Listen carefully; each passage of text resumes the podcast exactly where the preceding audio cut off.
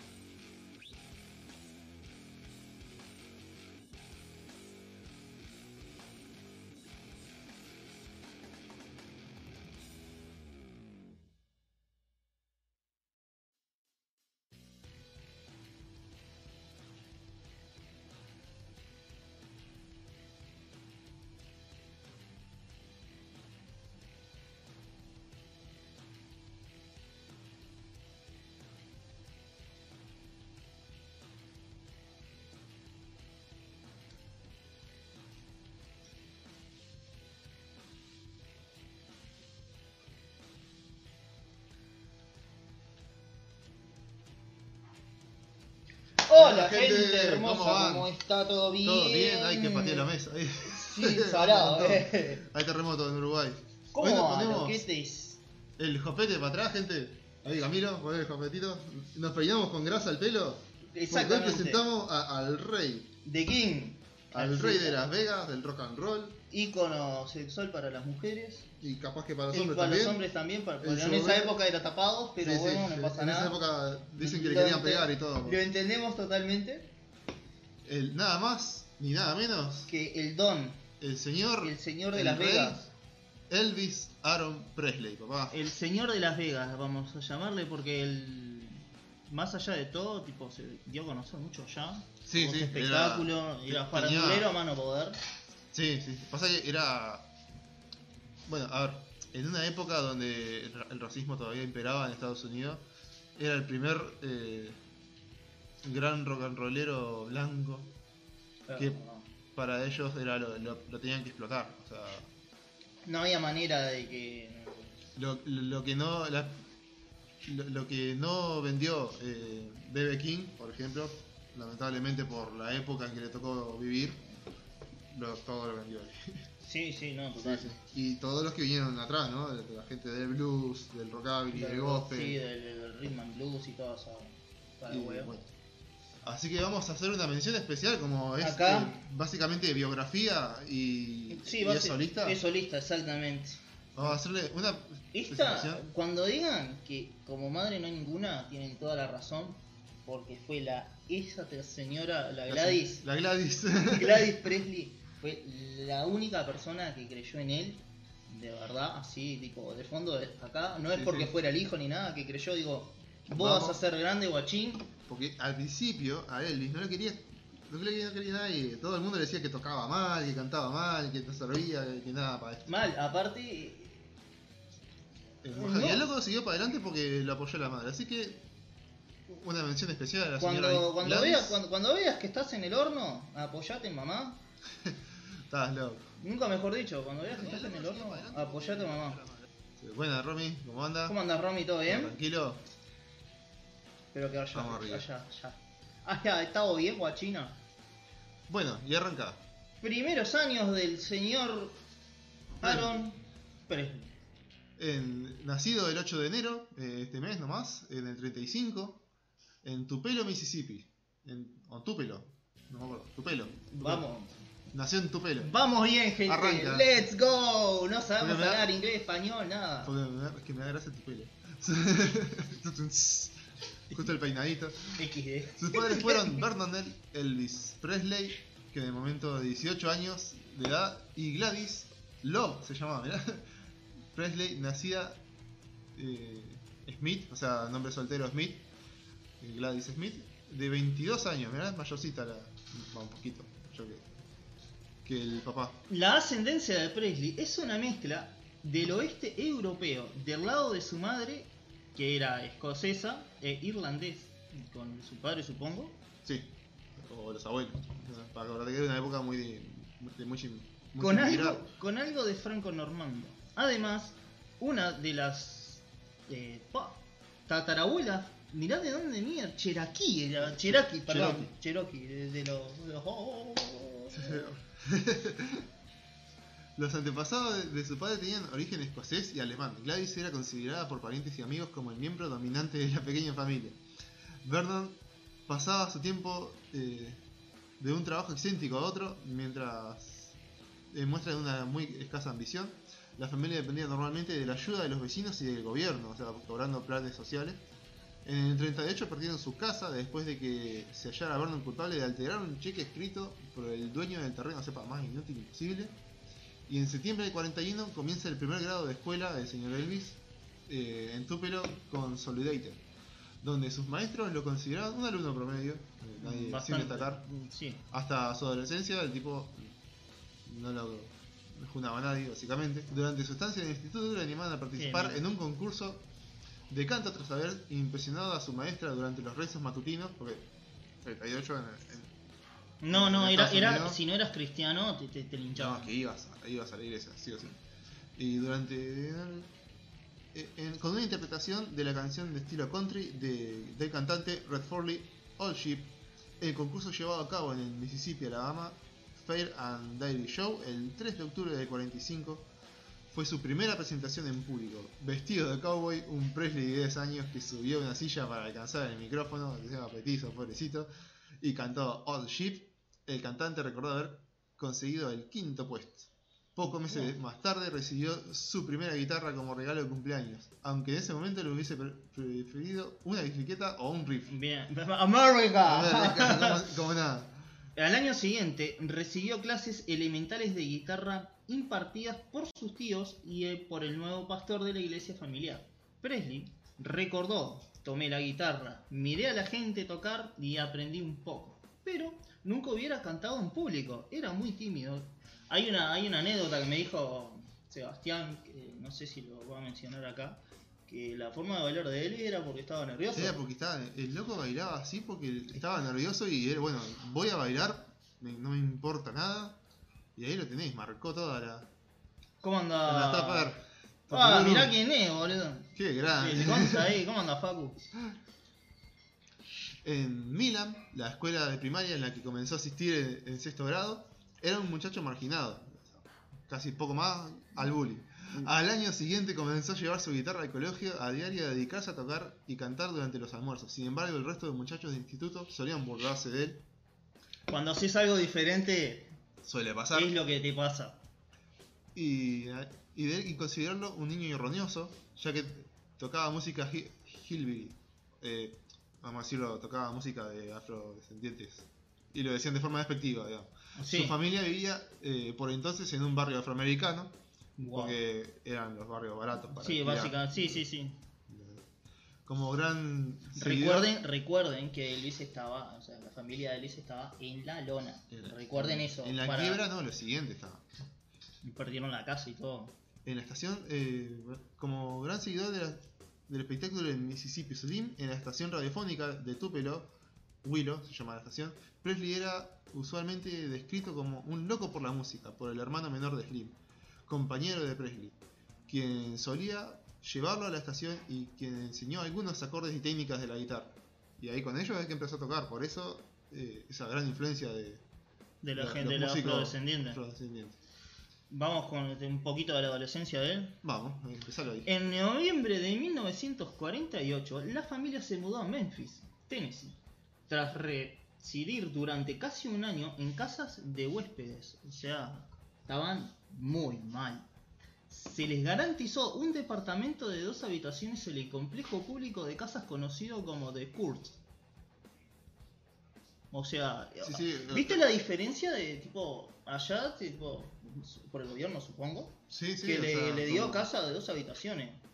Acá tenés que ir a, no sé, al MIDE, boludo. Acá estás 30 años para hacer la vivienda que estás pagando. Sí. Qué loco. Como estudiante de la Hume High School, Presley solo tenía calificaciones de nota C en octavo grado. Pasa que sí, también están en la luna. ¿Qué ganas de estudiar? Te iban a dar. Cuando su profesora de música le dijo que no tenía aptitudes para el canto, la profesora, se, no sé, se sacó los varios y los dio contra la mesa. ¿no? Al día siguiente, llevó consigo su guitarra y cantó un éxito de reciente en esa época, Keep Them Cold Icy Fingers of Me, eh, en un intento de probar lo contrario. Un compañero suyo afirmaría más tarde que la profesora coincidía en que Elvis tenía razón y que ella no apreciaba su forma de cantar. Siempre hay uno, siempre hay un profesor que se la Siempre hay es mismo, ¿eh? Y antes era peor Sí, todavía. sí, Qué antes tenía razón el chupapija, sí o sí. Solía ser muy tímido como para tocar abiertamente y ocasionalmente era acosado por compañeros que lo veían como un nene de mamá. Bueno, a ver, tu madre, esa- tu madre es todo para vos, claramente, sos un nene de mamá. ¿Qué? Y en esa época, si Oh, no te no. estaba agarrando las piñas día por No, medio. no, si no salías a casar fin de por medio con tu viejo, tío, abuelo, lo que sea, sí, eras un marica. Mi- mínimo- Mal dicho, mal dicho, perdonen, pero eras un marica. Claro, considerando la, la época. La época, claro. Si no te traías un jabalí de mínimo. Claro, un 50 avestruz, kilos, ¿eh? jabalí o un zorro. No. En, esa no- época había avestruz en Estados Unidos. Sí, será viejo. En 1950, ¿50 verdad? Sí. Comenzó a practicar con la guitarra regularmente bajo la tutela de Jesse Lee Denson, un vecino dos años y medio mayor que él. Ellos y otros chicos, entre los que estaban dos futuros oh, pioneros de, de los hermanos Dorsey y Johnny Burnett, tomaron una colectividad musical abierta que tocaba frecuentemente en los alrededores de Kurt. O sea, una banda de barrio. Y en septiembre de ese año comienza a realizar los se comenzó a realizar los anuncios en Low State Theater, el teatro. Durante el tercer año de la secundaria comenzó a sobresalir entre sus compañeros, en gran parte por su apariencia. Le pegó bien la, la adolescencia sí, sí, maduró bastante Sí, bien el muchacho. Sí, es, es más, hasta el día de hoy debe ser uno de, de los referentes como... Como sex symbol. Sí, sí, como... De belleza masculina.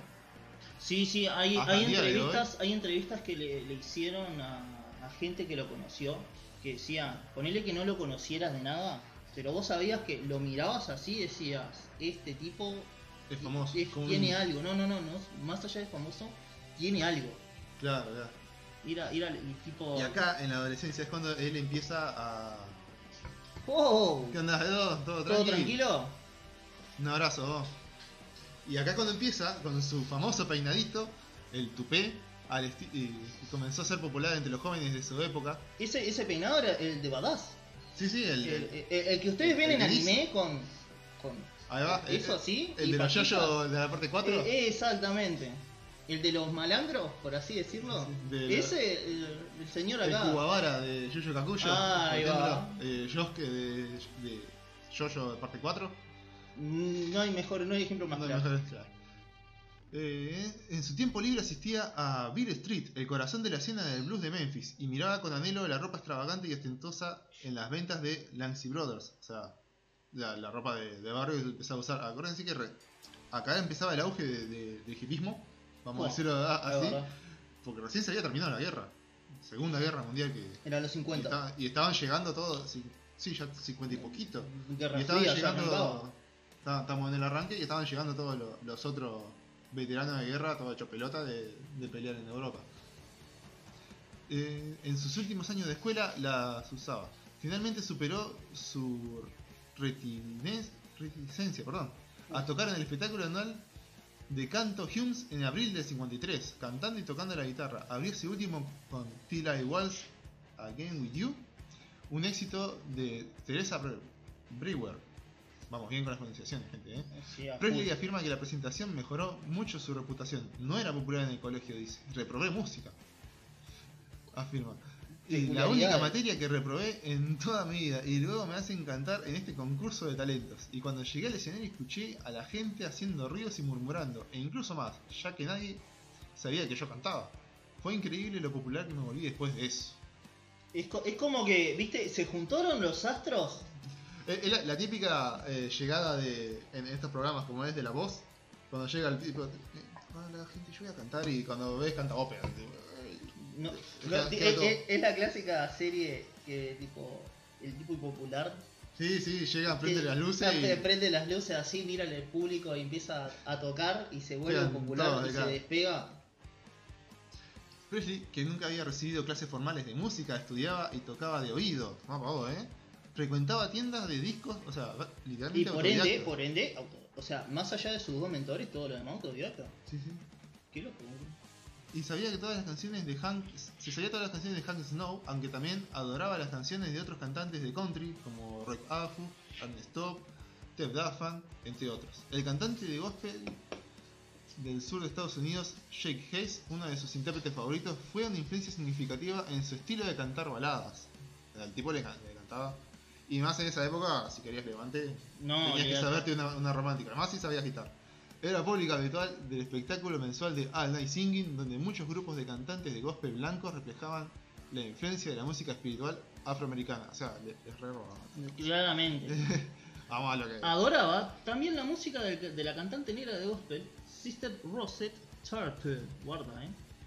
O sea, ustedes ven que el tipo siempre fue tipo, por lo contrario. que Por le no, no discriminaba, o sea, le gustaba la música de los afro Por lo en contrario. una época que estaba. Por eso, lo contrario de tipo, siempre fue lo contrario. Uf, a lo contrario de la época. Sí, sí. O- El tipo decía, no, vos no serés para el canto. ¿Lo Lo taca, que- taca, taca. Voy a cantar. Eh, Los negros son discriminados.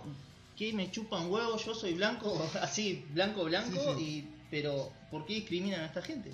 Y el tipo iba con la música, o sea, si no fuera por, por la música de los afro, no, No, no teníamos no él. teníamos él y no teníamos tantas cosas. Como alguno de sus pares, tuvo que frecuentar los lugares donde se tocaba blues, solo en las regiones que transmitían, eh, perdón, solo en las noches designadas para un público exclusivamente blanco. Ciertamente escuchaba las estaciones de radio regionales que transmitían discos de música actualmente espirituales, blues y un sonido moderno y recargado como el rhythm and blues. Tiene demasiada influencia en estos estilos. En el Sí, rhythm sí. and blues eh, es básicamente Elvis. Muchas de sus canciones serían inspiradas por músicos afroamericanos locales como Arthur Group y Rufus Thomas. Ojo, y acá está el señor que le da un reconocimiento, el señor B.B. King. El, recordó que había conocido a Presley antes de que se volviera popular cuando solía frecuentar el Beale Bailey Street. Si, si King es el dios del rock and roll, no sé. King es el es un dios. El dios de la guitarra. Es, sí, King ese es el papa de. Es el, es el papa de- del blues, boludo. Más o menos. Cuando egresó de la secundaria en junio de 1953, eligió la música como su futuro. O sea, Ah, dijo, esto es para mí. es para mí. Y. King lo había visto antes de que fuera. Mirá el, el video de ahí. Es que, boludo, Ah, vos, loco, vos ves los músicos de antes y tipo, siempre estaba B.B. King, la- Sí, no, es que B.B. King. eh, y era el que frecuentaba los barrios bajos. Bueno, sí, eran Sí, sí, barrios era mar- bajos. era mar- No, no, era- no hay que hasta- poner creo hasta el día, hasta el día de hoy. No hay que poner comillas, sí, eran barrios bajos. Y bueno, en agosto del 53 ingresa por primera vez en las oficinas de Sun Records con la intención de pegar unos minutos de, de estadía en el estadio para en el estudio perdón, para grabar el disco acetato de doble cara My Happiness That's When Your Heritage Begin. Luego afirmó que el disco sería un regalo para su madre, o que simplemente estaba interesado en cómo sonaría él. Aunque en una tienda de los alrededores había un servicio de grabación de discos no profesional, el biógrafo Peter Guralnik opina que eligió a la compañía Son con la que esperanza de ser descubierto. Y sí, obviamente. sí, obviamente. todo En esa, en, esa, en esa época eh, lo mismo pasó con Johnny Cash, sí, sí. que tipo, ah, él hacía gospel, Johnny. Él hacía gospel y tipo, iba, probaba y no, no, no nada, hasta que un flaco le dice, esto es lo que de verdad vos, ¿eh? Mirá cómo te vestís. Toca, toca algo tuyo, le dice así, y empieza a, tocar Y a- y a Johnny. A Elvis le pasó algo parecido, lo vamos a mencionar después. Eh, Algo que eh, la educación religiosa que, que recibían ellos, en Estados Unidos, en las iglesias, te enseñaban a cantar. sí, No era que vos ibas y cantabas coro, los hacías coros. coro. Ibas al coro y posiblemente Madonna incluso empezó en, en el coro de una iglesia. Era la voz destacada. Así- Y Eh. después, no mucho tiempo después, eh, fracasó en una audición para ingresar en un cuarteto vocal local llamado The Sun Fellows. Ahí. ¿Alguien lo conoce? No. ¿Alguien No. conoce a Elvis? Sí. Tra- Tras el incidente, le explicó a su padre que no había tenido suerte y que le dijeron que no sabía cantar. Otra vez. El miembro del grupo, Jim Hamill, afirmó que tarde, más tarde, que no lo aceptaron debido a que en la audición demostró poseer oído para las armonías. No, no No poseer- poseer, perdón, oído para las armonías. En abril comenzó a trabajar para la compañía Chrome Electric como como, ca- camionero, Más O macho, sea, más macho Era, imposible. era el- el hombre. El hombre. Su amigo Ronnie Smith, tras tocar un par de conciertos con él, le sugirió contactar a Eddie Bond, líder de la banda profesional en la que Smith tocaba, ya que necesitaban un vocalista. Bond le rechazó tra- otra vez tras una prueba, aconsejándole que permaneciera como camionero ya que nunca tendría éxito como cantante. Pero mirá que O sea- ¿eh? O sea, se hizo el, se hizo el exquisito. Tenían, y, y vos tenían- decime una cosa. ¿Vos conoces a Bond? ¿Vos conocés a Bond? No, no James. ¿Vos conocés a Eddie Bond, cantante de, de Sunflowers? ¿Quién? ¿De qué? Mate. Mate, sí, mejor. Bueno. Más interesante que el señor Bond, seguro. Mientras tanto, Felix siempre trataba de buscar a alguien que pudiera rescatar el sonido de los músicos negros para hacerlo llegar al público más amplio. Como Kaiser comentó, eh, recuerdo a Sam decir una y otra vez si pudiera encontrar un blanco que tuviera un sonido negro y un sentimiento negro, podría hacer mil millones de dólares. Eh, Eh, bueno. ver, esperemos, esperemos que el señor Twitch no se ponga delicado, es cosas de la época. Es verdad, por la palabra. Por la palabra N dirían en las Sí, sí, series. porque, bueno, so- estamos citando eh, frases eh, históricas o frases de la época. Sí, sí, señor. Así Gracias que- a las cinco personas que están viendo, ¿eh? Vamos arriba, gente. Si pueden, compartan Ellis después. allá, ustedes Acá. en junio adquirió una demo de una balada Without You que pensó que encajaría bien con el joven cantante. Presley pasó por el estudio, pero fue incapaz de hacerle justicia.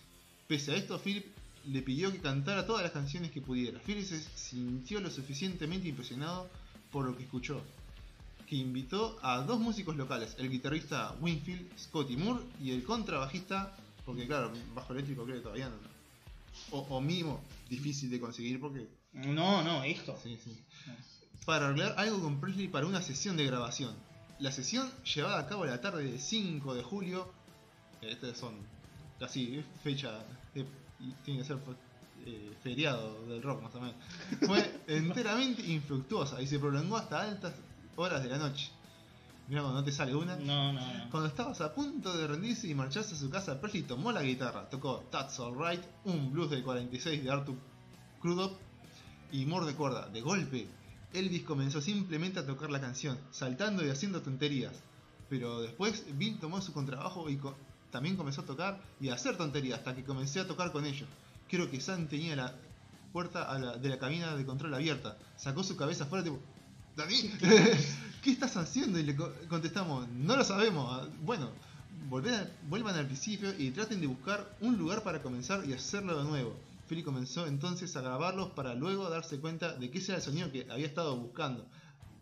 Estaba naciendo el rock, hay gente. Tres días más tarde, el popular DJ Dewey Phillips eh, transmitió That's Alright en su espectáculo Red Hot and Blue. Y escuchen bien lo que va a decir Camilo ahora. Los oyentes comenzaron a llamar para averiguar quién era el cantante. El interés fue tal que Philip transmitió respectivamente el tema durante las dos últimas horas en su programa. En un, dos el horas. mismo tema, dos, dos horas, horas era- seguidas. Imagínate, no sé, escuchar. eh, Un, ¿qué? Yo qué sé, with Fire de Metallica, dos horas así. Dos horas seguidas. Pa, Sí. pa, pa, pa, pa. En una entrevista al aire, Philly le preguntó a, a qué escuela secundaria había asistido con el fin de definir su color de piel, ya que el tema de Bill Monroe, Blue Moon of Kentucky, otra vez en su estudio definitivo y un improvisado efecto de eco que Sam Philip había grabado, a- eh, logrado arreglar. Se pensó un sencillo con That's Alright como lado A y Blue Moon of Kentucky en el reverso. O sea, date cuenta que era ah, lado A un tema, lado B otro. Sí, sí, El- lo- era lo que hemos comentado en otro lado. que lo del La capacidad del vinilo, cuánto era, ¿no? Y ahí empieza eh, la ascendencia. Acá arrancamos las primeras presentaciones en directo. Acá es cuando Elvis hace así, Sí, sí, ahí empieza a al meter- infinito y más allá. Ah, es como si le hubiesen puesto una, una mochilita de, de Elon Musk así y hasta Marte y un Sí, poco sí, más. sí, sí. El trío tocó en público por primera vez el 17 de julio de 1954 en el Born Air Club, donde Presley todavía usaba su guitarra de tamaño para niños. Bueno, a ver, infantil, ¿eh? a ver, No, no, que Ponele- no había plata. Claro, exactamente. Vos, vos decís, pa, mirá, grabaron esto, filmaron con esto y no, no, no, no, no, ahí no ganabas un sope. Olvídate. Hacia fin de mes aparecieron en el Overton Park Show como teleoneros de Slim Whitman. Whiteman, perdón. Sí, no, Whitman. No, Whitman. Whitman. Como resultado de su fuerza, de su fuerte respuesta al ritmo combinado en su nerviosismo al tocar, acá era lo que no, no. Sí, sí, la- Sí. acá viene donde empezamos a... A tocar frente a la cantidad de público, comenzaron a sacudir sus piernas mientras cantaba. Sus pantalones de corte ancho pronunciados pronunciaron sus movimientos, provocando que las mujeres jóvenes del público comenzaran a gritar. Y ahí, ahí todo tipo, eh, ese chaco estaba acá. Claro, sí, sí, ahí era. Moore recuerda, durante las partes instrumentales, botaba el micro y se movía mientras cantaba. El público simplemente enloquecía. Black, un hombre de espectáculo, rodaba su, rodaba su contrabajo azotándolo de tal manera que a Presley le sonaba como un sonido realmente salvaje, como un tambor en la selva o algo así.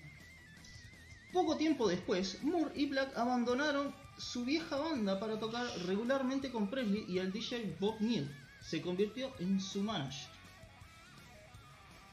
Desde agosto, de, desde agosto a octubre tocaron frecuentemente en el Eagle Net Club, por lo que comenzaron a adquirir confianza a los escenarios. Según Moore, sus movimientos eran una cosa natural, pero a su vez era realmente consciente de lo que provocaba esa sensación. Haría algo una vez y luego lo expondría realmente rápido. Presley realizó la que sería su única presentación en el Grand Ole Opry de Nashville el 2 de octubre tras una respetuosa respuesta del público. El manager de Opry, eh, Jim Denny, comentó a Philly que su cantante no es malo, pero no encaja en el programa. Eh, ahí va. ¿Quién se acuerda? ¿Quién se acuerda de Jim Denny hoy por hoy? ¿Te suena el nombre? No. No. Dos semanas más tarde lo contrataron en el Louisiana High Ride, rival, rival del Opry. Ah, Posiblemente Ajo, ajo y agua. el bro. programa con base de eh, Report se transmitió a 198 emisoras en 28 estados. En ¿Cuántos estados segmento- tiene 150 y pico Estados Unidos? No, estados 52. 50 y algo. 52 ahora, porque habían sumado Puerto Rico. No sé cómo, cómo viene bien la cosa, pero. Bah, yo le flashé Pokémon entonces. Sí, sí. le flashé Pokémon. 150 son los primeros Pokémon. El baterista del lugar, DJ Fontana, aportó un nuevo elemento completando los movimientos de, complementando perdón, los movimientos de Presley con golpes acentuados que hacía que había perfeccionado en los clubs de striptease. Ah, Ahí tenés todo- todos los movimientos sensuales de, de Presley. Maravilloso. Poco tiempo después del espectáculo, Harry contrató a Presley por un año para que cantara los sábados por la noche, tras vender su vieja guitarra por 8 dólares y que después la habían tirado en la basura. Poco tiempo después, perdón la redundancia, se compró una nueva de marca Martin por 175 dólares. Eh, para ese momento era carísimo. Vos, Y sí, comenzaron a tocar mucha plata. En nuevas localidades como Houston, en Texas y Texarkana, Arkansas. Texa- Te- Texarkana. Texarkana. Wow. Vaya nombrecito. Hacia los principios del 55, las presentaciones regulares de Presley en Harry, las constantes giras y la buena recepción de las publicaciones lo convirtieron en una estrella regional, desde Tennessee hasta el oeste de Texas. En enero, Neil firmó un contrato formal de gestión con él y les presentó al coronel. a este lo van a tener acá. Porque este señor, si ya venía impulsada, este tipo lo puso en un cohete y lo mandó bien a la Sí, sí. loma del orto. Al coronel Tom Parker, a quien consideraba el mejor promotor de negocios de la música. Parker, nacido en Países Bajos, aunque afirmaba ser del oeste de Virginia, había conseguido una comisión de Jimmy Davis. de Jimmy Davis, antiguo cantante de country, y ya que era gobernador de Luisiana, ah, mirá, Mirá vos. Tras haber sido exitosamente el manager de la estrella de country Eddie Arnold, estaba en el entonces traba- estaba en ese entonces perdón, trabajando como, con un nuevo cantante número uno, Hank Snow. Parker colocó como tenedor a Presley en su gira de febrero. Cuando llegaron a Odessa, Texas, un Roy Orbison de 19 años vio a Presley por primera vez. Su energía era increíble. Su instinto simplemente asombroso. Simplemente no había que hacer. No había un punto de referencia en la cultura para comparar. o- b- re- Porque- básicamente Porque no estaban al tanto. sí, sí, eh, no había un, un punto de cultura porque no estaban tampoco al tanto de, de la música. del afro. exacto. Pero bueno, Presley hizo su debut televisivo el 3 de marzo en la transmisión de KSLA TV en Louisiana Health Trail. Poco después fracasó en una audición para ingresar. Pero qué raro que, tipo. ¿Viste, no? Como, como que. porque esas audiciones lo hacía. eh, los jueces eran, no sé, unos tipos de 80 y algo que no, no querían nada con algo nuevo. Y, No, sí. Puede ser, eh. Así que. En, en los Artus Goldfried Talents. Scouts. Pero qué, qué- qué- pero qué raro, boludo. Porque, o sea, el- no es que el tipo no fuera conocido. Claro, no es que- y So- aparte sona- eran- había sonado en 28 estados, aparte ¿entendés? eran buscadores de talento, pero bueno. En la cadena televisiva CBC. Hacia agosto, eh, Sun había lanzado 10 pistas eh, Acreditadas. acreditadas a Elvis Presley, Scott y Bill. En las últimas, el baterista se sumó al trío. Algunas de las canciones, como That's Alright. se incluían de. Sí, eh, este tema, el, Sí, sí. o sea, era como, no sé, Era el, lo que pegaba, era el, el, el hit. el, el Raining Blood de, de Slayer, era Sí, esto, sí. boludo. Se incluían dentro de lo que periodistas de Memphis describió diciendo. Eh, se expresan en lenguaje R.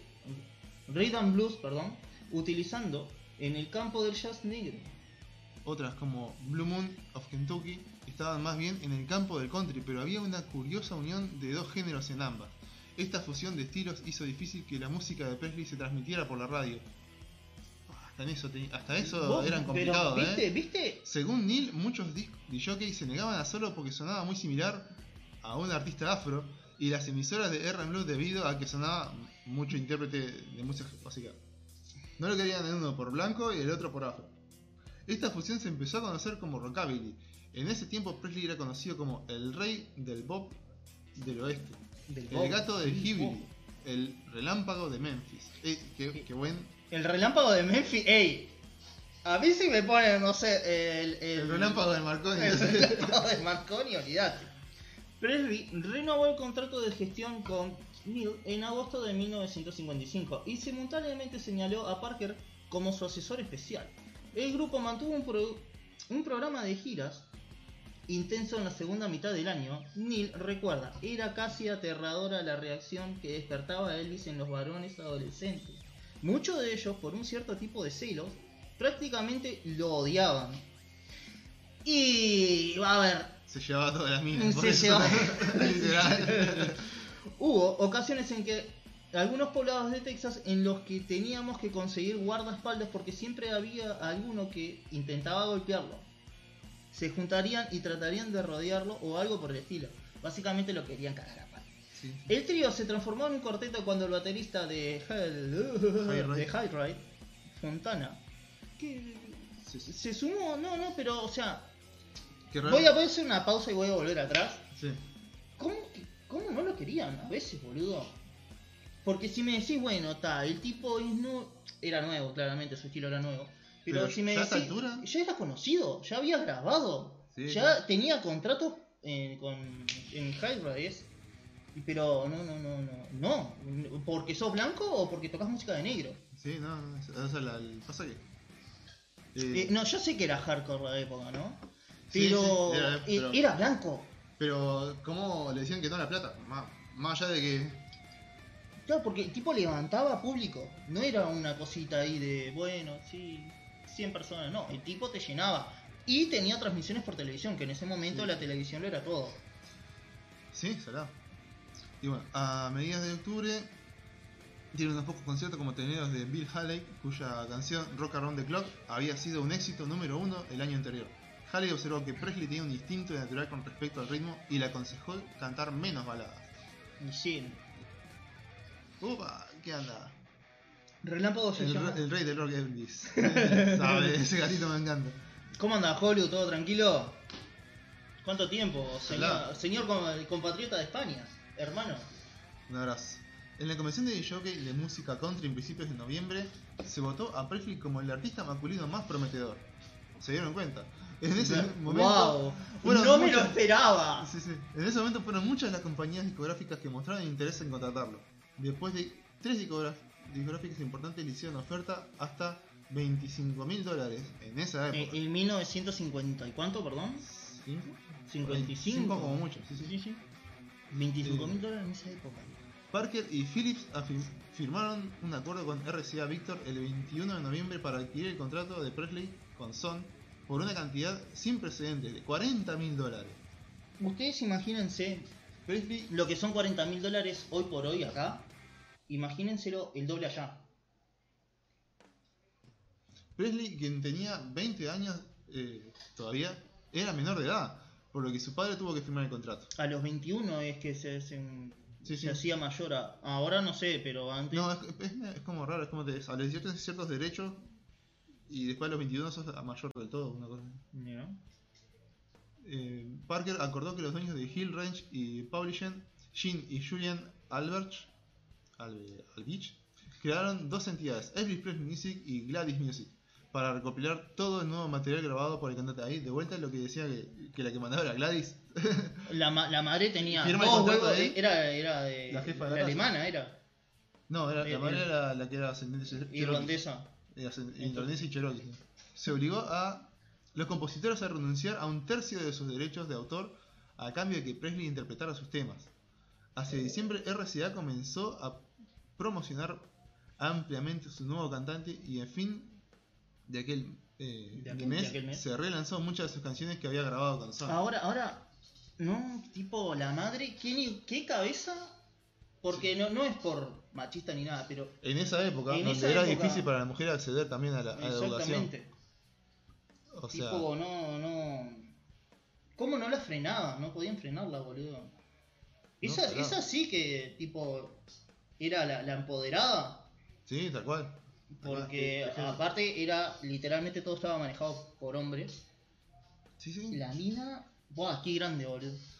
Bueno, después hacemos un saltito en el tiempo y decimos, los programas tanto eh, tenían tantos espectadores que Presley consiguió una presentación programada para el 1 de julio en el Steve Allen Show de NBC en Nueva York. Ya Acá, la- eh, para los que no lo conocen, la cadena, creo que la. No sé, ABC.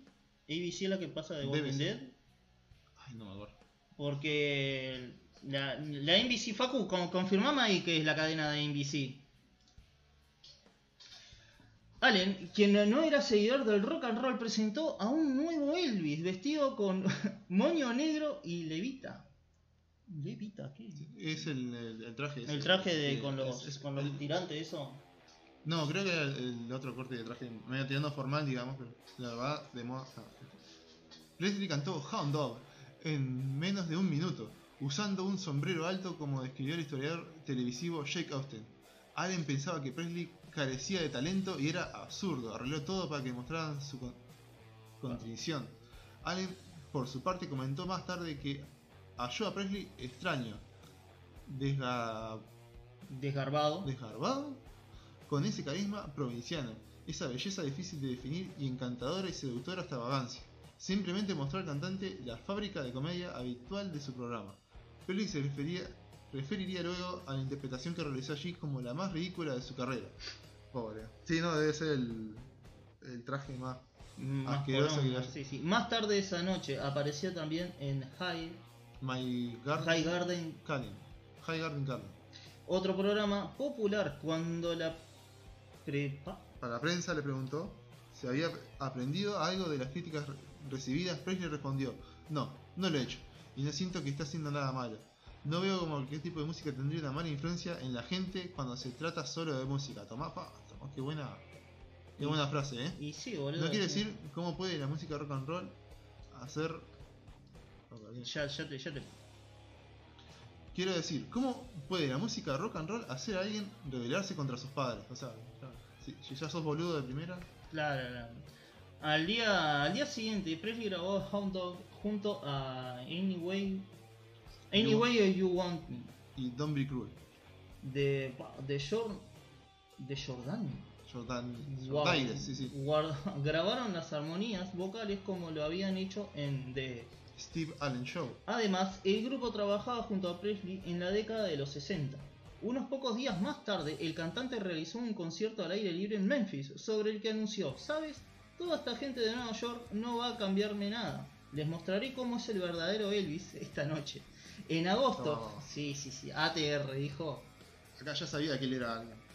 En agosto, un juez de Jacksonville, Florida, ordenó a Presley moderar sus actuaciones. En su siguiente interpretación se mostró más recatado, excepto cuando realizó un movimiento sugestivo con su dedo meñique para burlarse de la orden.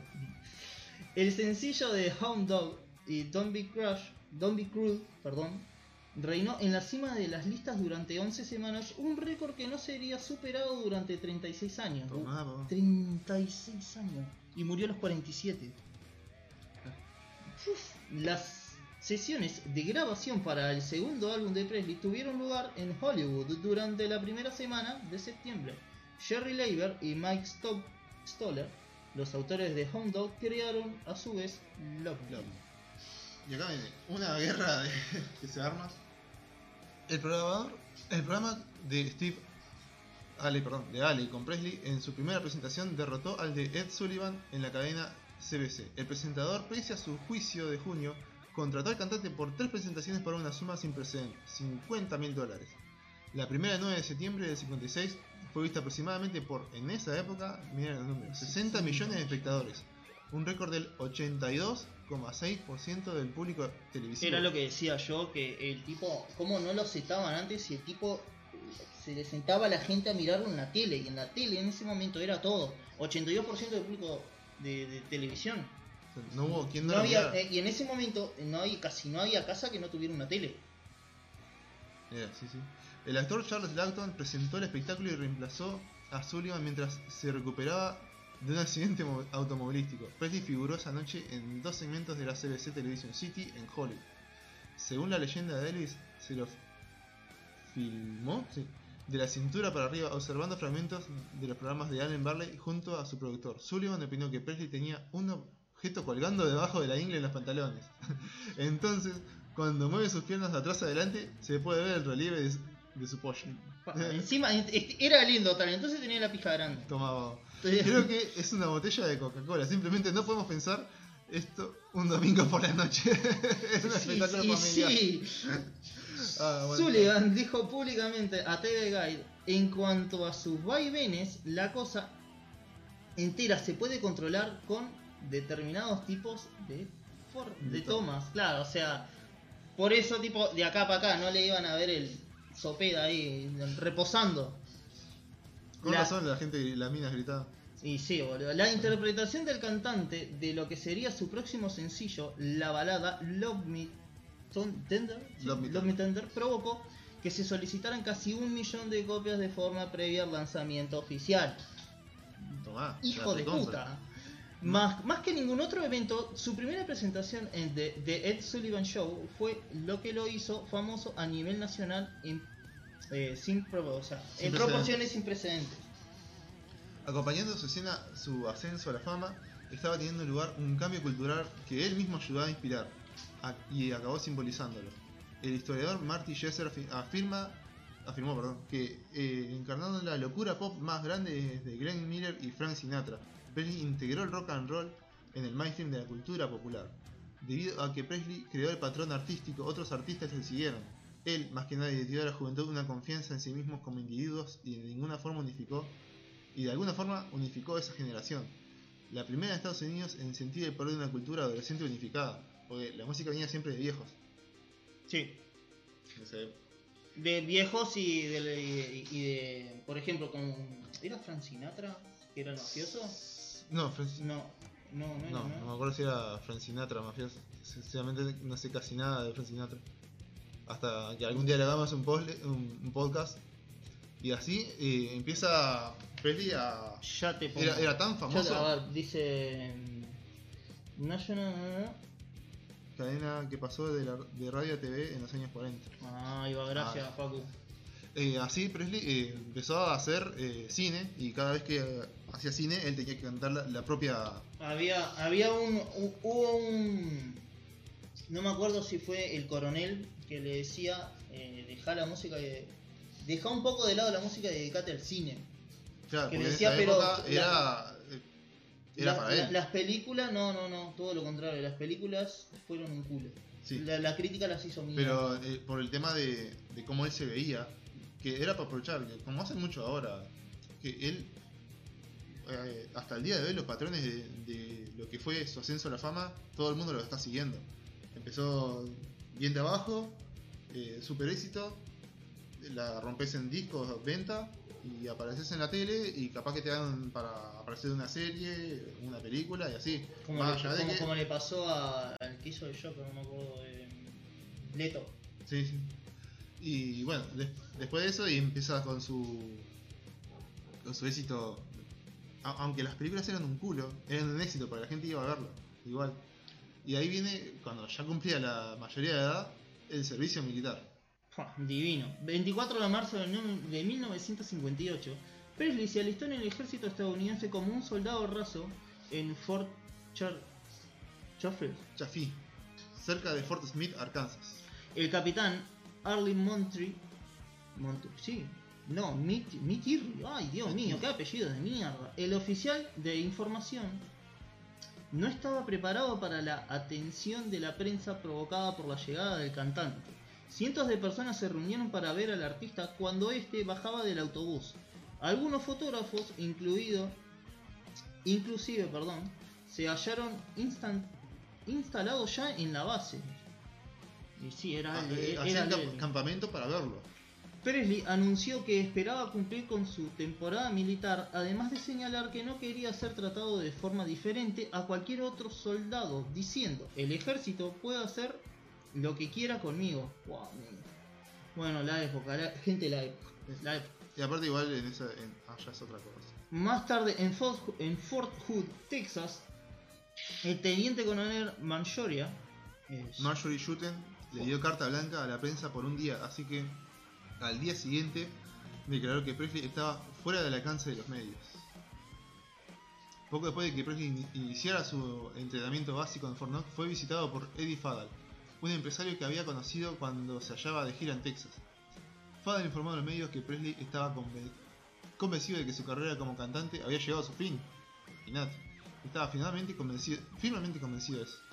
Presley obtuvo un permiso para ausentarse del entrenamiento por dos semanas y a principios de junio, tras lo que visitó cinco lugares en Nashville, eh, hecho lo anterior, regresó a su entrenamiento, aunque a principios de agosto su madre se le diagnosticó con hepatitis y su estado de salud se agravó. Ante esto, el cantante obtuvo una licencia de emergencia para visitar a su madre, llegando a Memphis el 12 de agosto. Dos días después, la madre fallece eh, de insuficiencia cardíaca a los 46 años de edad. Ah, joven. Bueno, en la época no, pero Bueno, joven. sí.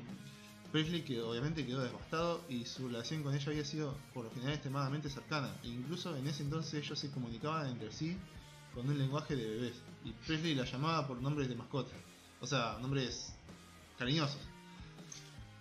Al final del entrenamiento en Fort Hood, eh, Presley se unió a la tercera división blindada de Freiburg, Alemania, el 1 de octubre. Ahí fue cuando tuvo su primer acercamiento con las anfetaminas, Ay, qué bien. a través de un sa- sargento, volviéndose men- prácticamente evangélico sobre sus beneficios, que eran principalmente una mayor fuerza y una notoria pérdida de peso.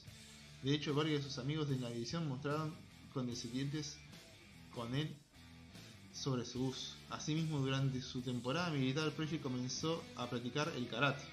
Importante esto. Disciplina a la que él le guardó suma seriedad, incorporando luego en sus actuaciones en vivo. Sus compañeros en la base militar cumplieron con el deseo de Presley en cuanto a que se lo recordaba como un soldado capaz y ordinario. Se lo trataba, perdón, como un soldado capaz y ordinario. A pesar de su fama, cuyo mayor atributo había sido su generosidad estando en pleno servicio. Se sabe que el cantante donó su salario al ejército a la caridad, además de comprar una televisión para la base y una serie de uniformes adicionales para todo. Tomá vos. Sí, o sea, a ver, el tipo básicamente no, no perdió el, el- La humildad. la humildad, claro. Mientras se hallaban en Friedberg, conoció a Priscila Bon, Bonlieu, Bon- Bellieu. Bellieu, perdón, que en ese entonces apenas tenía oh, 14 años de edad. Posteriormente, ambos contraerían matrimonio tras su noviazgo de... Sí, bueno, a ver, ya, Era otra época, ¿no? Siete años y medio de. Ah, y medios de duración. En su autobiografía, Priscilla dijo que a pesar de sus preocupaciones de que ella podría arruinar su carrera, Parker convenció a Presley de que era para ganar el respeto de la gente. Debía servir a su país como un soldado regular más allá de ingresar a los servicios especiales, donde habría sido capaz de realizar algunas actuaciones musicales y permanecer en contacto con el público.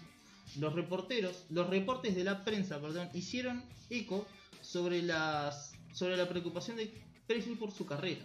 Sin embargo, el productor eh, de RCA, Steve Schultz y Freddy Vinchuk, Vinchuk, o como mierda se diga, estoy podrido, de Hit and Rage, ya se había preparado cuidadosamente para su ausencia de dos años con una cantidad considerable de material inédito. Además, lograron mantener un flujo constante de lanzamientos exitosos en ese entonces.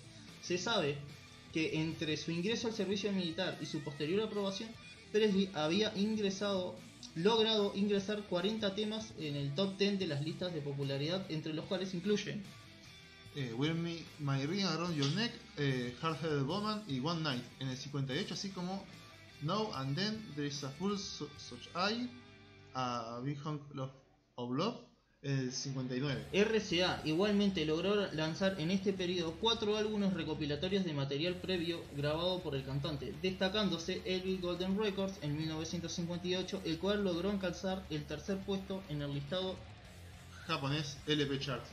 Y era tan zarpada, de vuelta. ¿Vos te das cuenta que en qué época estamos y el tipo Ya, ya pegado en Japón. Japón. Y la, la fama de Elvis era tan grande que se escuchaba de forma pirata en. ¿Cómo es? No, eh, en el. Ay, en Rusia. En, la Unión Soviética. Porque no te, no te podía llegar material estadounidense. Tenía, lo tenía que piratear y se, se decía que un sencillo de Elvis se llegaba a vender hasta un equivalente a 300 dólares. Un sencillo. Que cuando lo, lo comprabas a, a 10 en, en Estados Unidos. Wow, por Dios. incluso siendo pirata. Después Elvis eh, tiene una enorme carrera, digamos, ¿cómo es? Cinematográfica. Cinematográfica, donde, digamos, musicalmente lo que resalta es que ha- hace la, la canción esta de la, de la cárcel de Jail Song. Y ahí eh, empieza medio que a- la, la música como que a, a bajar. La buena, poco. la buena Sí, sí. Pero en el 68 eh, regresa y cuando, cuando la única hija de Presley, Lisa Mary, nace en el febrero 68, del en el 68. durante una etapa en la que el cantante comenzaba a sentirse extremadamente infeliz con su carrera, por aparte ya estaba teniendo la, La- Aparte, un tema que lo estaba y- destruyendo, que era la drogas, medicación.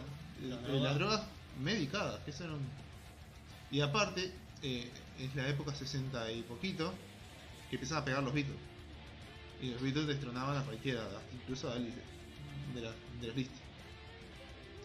Eh, durante una etapa en la que cantante estaba eh, infeliz con su carrera, de los 8 sencillos que lanzó entre enero del 67 y mayo del 68, solamente dos figuraron en el top 40 y ninguno llegó a posicionarse más arriba del 28, por lo que decimos. La banda sonora de Speedway llegaría al sitio 82 de la Billboard en ese tiempo. Parker volvió a, a llamarle a Presley. Algunas de las apariciones en televisión, eh, medio del que se había ausentado desde Sinat- el Sinatra Time, Timex Show en el 60, al final logró un acuerdo con la NBC en donde la compañía aceptó financiar un programa en vivo del cantante, además de transmitir un, un especial navideño. Hacía- eh, en esa época se hacía mucho que eh, ah, cantaban, no sé, los villancicos por Elvis, por Sí, sí. Sinatra. Grabando, grabado a finales de julio, el especial conocido simplemente como Elvis se transmitió el 3 de diciembre de 1968, posteriormente llamado el especial de regreso de 1968.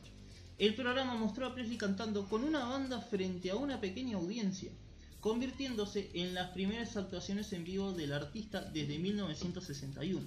Me habían pasado años. Wow, siete años, boludo. En los segmentos en vivo, Presley vistió un ajustado traje de cuero negro y tocó con la guitarra, tocó la guitarra e interpretó varias de sus canciones en un estilo desinhibido semejante al de sus primeras interpretaciones de rock and roll. El, directo, el director y coproductor Steve Binder había trabajado lo suficiente como para hacer que el cantante se sintiera cómodo y producir al mismo tiempo un programa que fuera distinto a la hora de los villancicos de Parker. Originalmente, a lo que Parker originalmente plane- eh, planeó. El show, que pasó a ser más visto de de la NBC en esa Ah. temporada logró atraer a un 42% total de la audiencia. John Landau de la revista Ice eh, llegó a decir que hay una especie de magia cuando miras a un hombre que ha- se ha perdido a sí mismo y encuentra su camino de vuelta a casa. Cantó con el tipo de poder que la gente ya no espera de los cantantes de rock and roll. Eh, Vieron que por ahí siempre hay uno que cada tanto salta y dice el rock se murió. Bueno, esto viene del 60 y algo, imagínate. de 61. Movió su cuerpo como una falta de pretensión que la gente ya no espera de los cantantes de rock and roll. Movió, eh, sí, debido a hacer mucho de que Jim Morrison movió su, forma, su cuerpo de tal forma que había hecho que Jim Morrison se, hubiera muerto de envidia. Perdón. Dave Marsh consideró el especial como una grandeza emocional, perdón, pensé que se me recaía en el termo, y una resonancia histórica. Y ahí es cuando vuelve Elvis con todo, de, vuelta para arriba a la fama. En el 69, el sencillo If I Can Dream, escrito para el especial, alcanzado el puesto 12 de los listados de, ventas. La banda sonora ingresó a su vez en el top 10. De acuerdo con Jerry Jacklin, el especial de regreso del 68 recordó a Presley lo que él había sido capaz de hacer por años, siendo por fin capaz de elegir a la gente eh, de elegir qué cantar y no lo que le dijeron que tenía que hacer en banda sonora. Estaba fuera de prisión. Brandy señaló luego que acerca de la reacción de Presley sobre el especial, le puse a Alice el programa de 60 minutos y me dijo en la sala de exhibición, Steve, es la mejor cosa que jamás haya hecho en mi vida. Te doy mi palabra de que nunca más cantaré una canción en la que no crea. Pensá que así con grande y todo, seguía órdenes, seguía órdenes de, de qué cantar. No, pero hizo, yo creo que hizo eso hasta hoy. ¿no? Sí, va, o sea, por eso mucho... Por eso todo, por eso todo la industria de la música, todo Sí, que está todo jodido y por eso mm, crean a personajes como Justin Bieber. Claro, para que Básicamente para que hagan lo que quieran. sí, sí. Y pegamos otro saltito en el tiempo porque sigue pegando fuerte Elvis con todo. El Al vein- 21 de enero pasa algo que era difícil para la época, que un presidente estadounidense llamara una estrella de rock. Y él en- llegó a entrar a la Casa Blanca en diciembre de 70. Presley llevó a cabo un osado encuentro con el presidente y Nixon encima, ¿eh? Sí. en, Casa Blanca, en la cual le expresó al mandatario su patriotismo y se, despe- eh, se despreció hacia la cultura de drogas. De drogas hippie.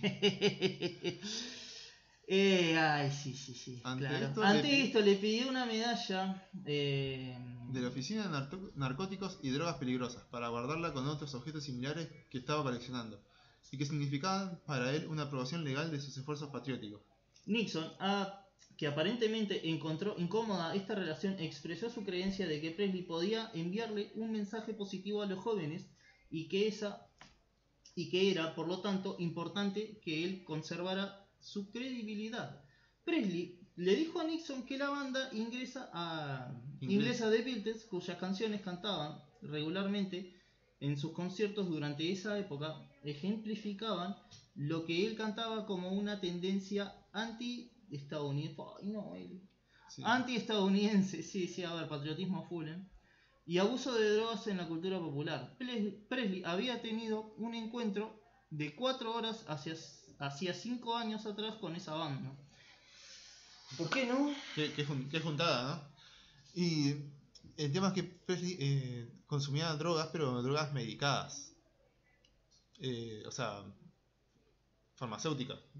Y eh, lo, lo mataron más rápido. ¿eh? Imagínate que los Beatles, Paul McCartney sigue vivo, por ejemplo. Te ma- mataban más rápido la- las drogas eh, de, de farmacia que, que el faso, por decirlo. Sí, Yo- por- a poner la música ahí, que así la gente. Yes, sí, sí. Y bueno, después de esto, eh, pasa que tanta fama, tanto abuso de drogas, etcétera, etcétera, eh, lo llevan al divorcio. Y con su esposa se empiezan a distanciar cada vez más y más, llegando al punto de que rara vez dormían juntos. En el 71, eh, un amorío que el cantante tenía con Joyce Boba, una, una actriz creo que era, sin que provocó sin que él supiera su embarazo y posterior aborto. Con frecuencia, aborto en esa época, man. sí, no, no especifica si era eh, inducido o, o sea, clandestino. Posiblemente sí, pues, en esa época, ¿no? O capaz que era natural, o sea, simplemente lo perdió. Pero bueno. Con frecuencia él veía la posibilidad de mudarse con ella a Grisland diciendo que de alguna forma iba a abandonar a Priscilla. Los Presley se separaron el 23 de febrero del 72 luego de que Priscilla eh, revelara su relación sentimental con Mike Stone, un instructor de karate eh, que as- hasta entonces su marido le había presentado. Priscilla menciona sobre la revelación de que una vez que él se enteró, eh, hicieron el amor y así es como se hace el amor con... Así como un hombre le hace realmente el amor a una mujer, le dijo él. Cosa un poco farandulera, pero bueno, esto le afectó eh, pila en la vida a, Elvis. Y se terminan presentando el divorcio el 18 de agosto de ese año. En el 73, Elvis lleva a cabo dos conciertos benéficos para la Fundación contra el Cáncer eh, aunando una graduación especial eh, de un especial televisivo innovador, Aloha from Hawaii. El primer espectáculo sirvió de manera de ensayo, aunque el acompañamiento de fondo tuvo problemas técnicos que terminaron afectando la transmisión en vivo los dos días después. Transmitido como se había programado el 14 de enero, Aloha Hawaii se convirtió en el primer concierto por satélite a nivel internacional transmitido por televisión, logrando una audiencia de aproximadamente mil millones y medio de espectadores. En esa Pará, pará, pará. Mil millones y medio de espectadores. Tele. Claro, ¿Qué, porque qué otro espectáculo que, que se te venga a la mente? Ponele, ¿no? el, Hipotético. li- el Live Aid. Así que tuviese tanto. Pavo, porque mil millones en esa época, boludo. La vestimenta del cantante pasó a ser un ejemplo más reconocido de vestuario de Presley, o sea, la, la típica blanca ahí que mostraba el pecho. Usaría en lo sucesivo y con lo cual se asociaría desde entonces. como describió Bob Andel y Ann Mason, al final del espectáculo cuando se extiende su capa de águila estadounidense con las alas de ave en su espalda. Ese era el- esa era la vestimenta que yo decía, que él estaba así y Ah, tipo. lo- yo le Claro, llamo pero Esa fue la última. Antes, antes él puso de moda el usar el- las camperas de cuero, la, la, Sí, la sí, típico, puso de moda rock and roll. la típica, ahí va, el, el look greaser. El doble álbum de esa presentación, Aloha por favor vía satélite, lanzado en, en febrero, llegó a los primeros puestos en venta, llegando a comercializarse más de 5 millones de copias solamente en territorio estadounidense. Consecuentemente se convirtió en el último álbum pop eh, popular de Elvis en llegar al primer sitio de las listas estadounidenses en toda su trayectoria. Y sí, ¿Bajó? sí, sí, Sí. ahí sí, seguimos. El deterioro de la salud, ¿vamos o se querés seguir con eso? Eh, eh, comentate esto ahí que Bueno, en un evento de medianoche realizado ese mismo mes, cuatro hombres irrumpieron en el escenario para atacar eh, aparentemente al intérprete. Los guardias de seguridad saltaron para detener a Pellegrino.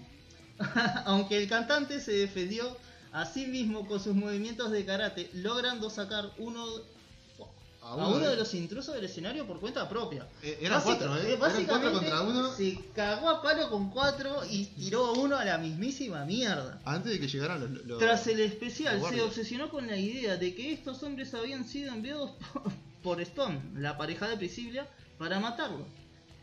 Fue amigo, qué turbio. Si bien luego se descubrió que se trataba de simples fanáticos eufóricos, él exclamó con el ojo. Con, con el ojo, ¿eh? Con Con, enojo. Hay mucho dolor en mí. Stone debe morir. Wow. Sí, sí. Bueno, a ver, era Presley, lo podía hacer. Sus arrebatos continuos a tal Sí, sus arrebatos continuos a tal grado que ni un médico pudo tranquilizarlo, gente. Estaba mal de verdad. Aún después de administrar largas dosis de medicamentos. Después de dos días completos de rabia, Red West, su amigo y guardaespaldas, se sintió obligado a obtener un precio para un contrato de asesinato. What the fuck? Liberándose de, ellos solo después de que Presley dijera de algún momento: Demonios, solo dejémoslo por ahora, el tema. Quizás es algo fuerte. O sea, estaba tan quemado que dijo: Bueno, vamos, vamos a dársela literal, literal, ¿eh? Qué, qué, qué, qué, qué hardcore. Qué hardcore. Vienen los últimos años donde Presley entra en, en crisis médicas por el tema de, de esos medicamentos que lo estaban literalmente matando y no solo física, sino como se pueden dar cuenta eh, mentalmente. Pero, ¿cómo? ¿Cómo? Sí, sí. De- eh, hasta el 76 eh, en RCA donde se habían gozado de un constante flujo de material grabado por Presley por más de una década, los ejecutivos comenzaron a preocuparse debido al poco interés de Presley en querer grabar nuevos temas en el estudio. O sea, ya estaba él mismo podrido de su propia fama. Por eso eh, está la controversia después de su muerte. Después de una sesión de diciembre de 73 en la que presentaron 18 canciones inéditas, cantidad suficiente para armar dos nuevos álbumes, Presley no regresó a los estudios en todo el año siguiente. Claro, lo tenía. Hoy por hoy cuando vos ves cualquier banda hace... todo, sí. boludo. Hoy, hoy por hoy, claro, aparte, a veces estaba experimentando todavía lo que era hasta dónde podías explotar una estrella. Eso fue un eh, otro problema. Porque hoy por hoy vos ves una banda y tienen. eh, graban un disco, dos años que hacen pura gira. A hoy por hoy moderada, porque por ejemplo, eh, Motley tuvo dos años seguidos de gira. Sí, Solo sí, está, pero Motley Crue era una sola Sí, sí. Motley Crue no había chonqueado. Cabe señalarse que los tres premios Grammy que Presley obtuvo a lo largo de su trayectoria, en un total de 14 nominaciones, eran por grabaciones gospel. Presley regresó a los estudios.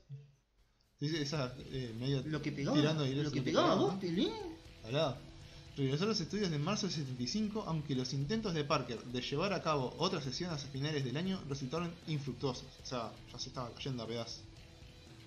Saltá el, el próximo párrafo ahí. Debido a las preocupaciones de su sello discográfico y su manager, en una serie de sesiones de estudio realizando, re- eh, realizadas entre julio del 73 y octubre del 76, Presley grabó prácticamente el contenido completo de sus álbumes, aunque ya no era una presencia no- notable en las listas de popularidad. Cinco de esos materiales eh, eh, ingresaron en el top 5 del country chart y tres alcanzaron el primer puesto de ventas en Promise, Promised Land. From Elvis Presley Boulevard, Memphis, Tennessee y Bloody, Moody Blue, perdón. Algo similar ocurrió con sus sencillos, los cuales ya no serían catalogados como éxitos, aunque Presley al fin y al cabo era una presencia importante no solo en el mercado estadounidense, sino también en la radio AC.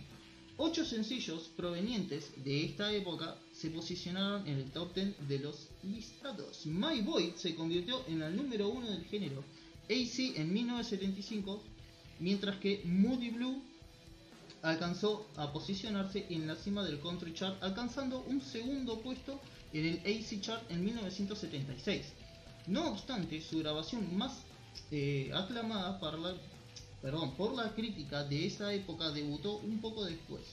El clásico Soul Heart, eh, catalogado por Chris Marcus como el ataque apocalíptico del cantante. What? Dave Marsh añadió, ay, Dios. Dave Marsh añadió, perdón, al respecto de la actuación de Presley. Sí, él era el Si él se sintiera como suena, lo marav- si él sintiera como suena, lo maravilloso, que le hubiera, No hubiera- queda- que le hubiera quedado un año más de vida si no su intento de sobrevivir ese mismo lapso del tiempo. sí, sí. Pues, eh, Estamos pasando imágenes de él y así tipo. No, vos sabés que no, estamos con la imagen de la madre. XT, XT, pero ahora seguimos. Sí, sí. Ya- ya que- pasarle igual, pasarle algunas imágenes para, para tener el Por lo, movimiento ahí que, en la gente. por lo que queda, queda. de- por lo que queda del ya programa, viene- ya viene su último el- año de vida y muerte. Porque sí, igual le, le vamos a resumir en lo que fue su deterioro, deterioro de salud, porque es hasta lamentable, pobre, comentarlo. Porque ya Elvis no, se literalmente se caía a pedazos arriba del escenario, se olvidaba de las letras. Ya tenía demencia total. Ya, está- no, ya lo, lo habían consumido las, dro- las drogas. eh, de, de nuevo, ¿no? Las drogas esas medicadas. Que, que andás a ver cómo te medicaban en esa época. Porque Creo. ya era que- 70 y algo, ya algún avance teníamos, pero. Sí, No, pero no. no, llegaba mucho. sí, sí. Y así fue hasta que. Bueno, Mm, la llegó. explicale, explicale la controversia de su muerte que dijiste. Y así fue que tanto que, la, que la gente. Tanto que Elvis había podrido de su propia fama, que lo declaraba, que lo demostraba. Que hay mucha gente que cree que Elvis, en, vez de, realmente morirse, fingió su muerte y cobró todas las regalías que le correspondían de, de, artista por, por los años. Se cambió el nombre, etcétera, etcétera, y se fue a vivir. O sea, se- según la leyenda, ¿no? Se fue a vivir con otro nombre y a haciendo vida nueva. Lo que dicen ellos. Bueno, Pasa que ta, yo para mí es algo que el, el no aceptar que, que el hombre no podía estaba más. hecho pedazo, estaba hecho pedazo, gente, estaba hecho pedazo. Como, Que- como dijo mil veces Sebastián, las drogas prescriptas, el, el- se pudrió de la fama, la separación de la mujer, y con los cuatro locos que se peleó también, también todo le pegó en el forro de los huevos. Y, No que- y le más. hizo mal, boludo, le hizo mal. Aparte de que todo el mundo lo explotaba, o sea, la- la- todos los, los contratos que tenía. No, Y- no y- paraba de grabar. y no, no solo eso, sino que él se automedicaba para poder estar a tono con lo que iba a dar. Sí, sí. E- encima no, no llegamos a darlo porque si no se va muy en la mierda. En los conciertos de Las Vegas, el tipo literalmente eh, hacía pausas para ir a su camerino y, y darse lo que sería en esto energizantes sumado con drogas para salir y estar a la altura del show que iba a El show dar. que va, sí, sí.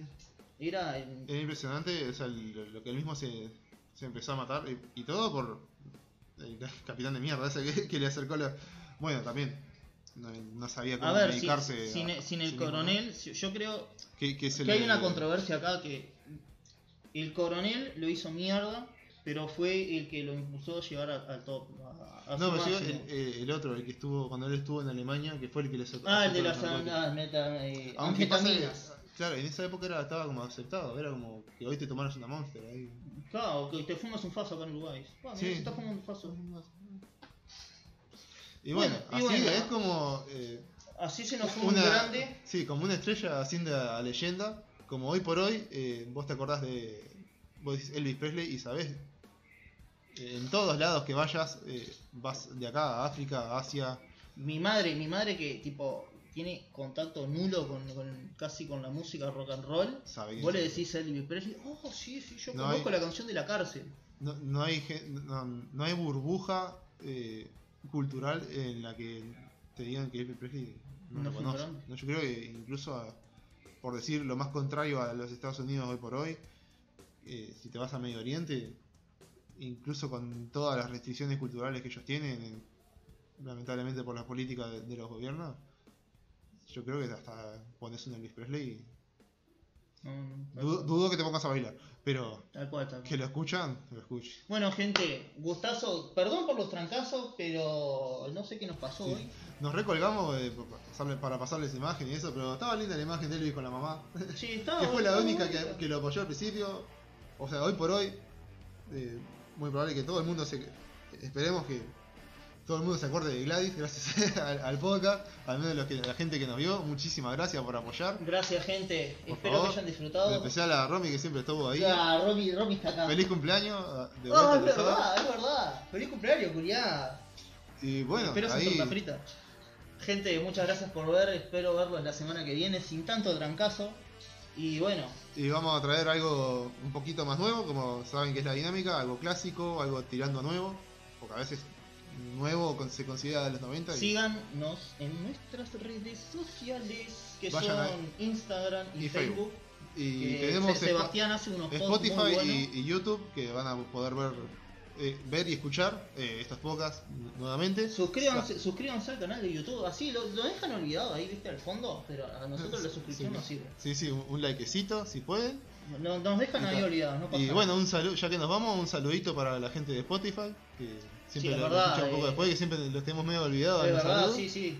Y bueno, sin más nada que decir, gente, roquen y Muchas apoyen bandas locales. Siempre bandas Por favor. locales, nunca hay local. Gente, bye.